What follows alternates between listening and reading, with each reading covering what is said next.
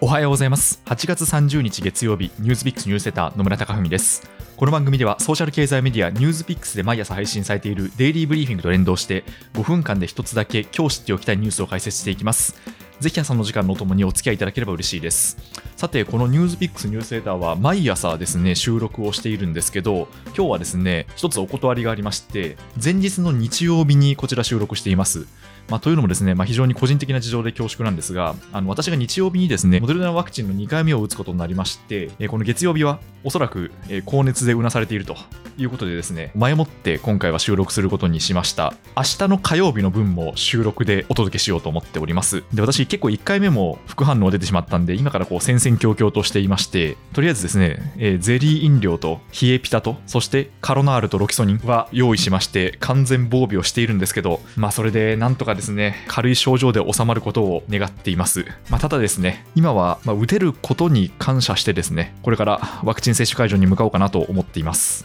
さて今日はアメリカの金融政策に関するニュースを取り上げます。アメリカの中央銀行にあたる FRB は新型コロナウイルスの感染が拡大した昨年3月から経済を支えるために市場から国債などを買い入れてマネーの供給量を増やす量的緩和政策を行ってきました。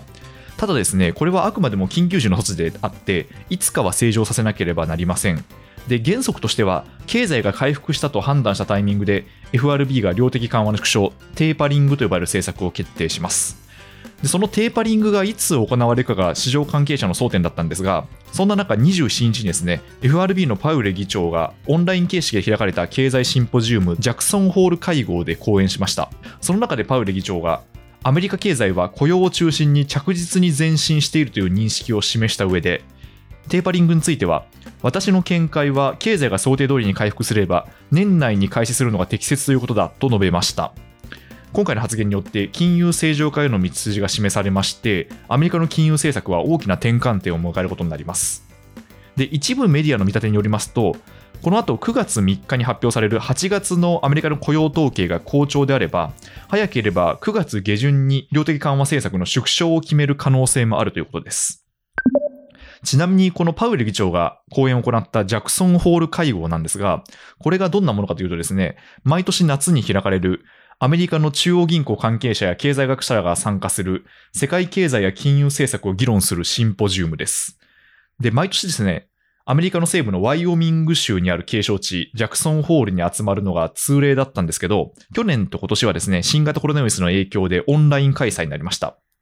で、もともとあの1982年に始まった当初は小さな勉強会だったんですけど、中央銀行の首脳がこの会合で大きなですね、発言、政策の変更を示唆したことが何度かありまして、市場の注目度が高まっています。例えば2010年はですね、FRB の当時のバーナンキ議長が追加の金融緩和を匂わせまして、金融市場が大きく動いたりですね、それから去年2020年にはパウエル議長が一時的に2%を上回る物価上昇を目指す新たな政策指針を示しました。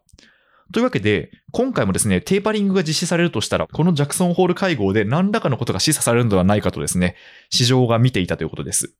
で、ただですね、この量的緩和の縮小に関してはですね、急にやると株価の急落や金利の急騰を招きかねないためですね、FRB はこれまで慎重なコミュニケーションを取ってきました。その点で思い起こされるのが、2013年のテーパータントラムという現象でして、当時のバーナンキ議長が市場が予想していない中で、量的緩和政策の縮小に言及したことからですね、長期金利が急騰しました。まあ、これはですね、バーナンキショックとも言われます。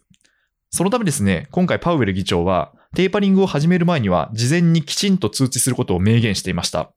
で、実際そこでですね、今回も、まずはやることが適切という発言をしまして、で、この後正式決定して、で、さらに時期が決まるといったプロセスが踏んでいくものと思われます。で、実際ですね、金曜日の株式市場は、パウエル議長の講演の内容が想定内だったことで安心感が広がりまして、ダウ平均株価が200ドルを超える値上がりとなりました。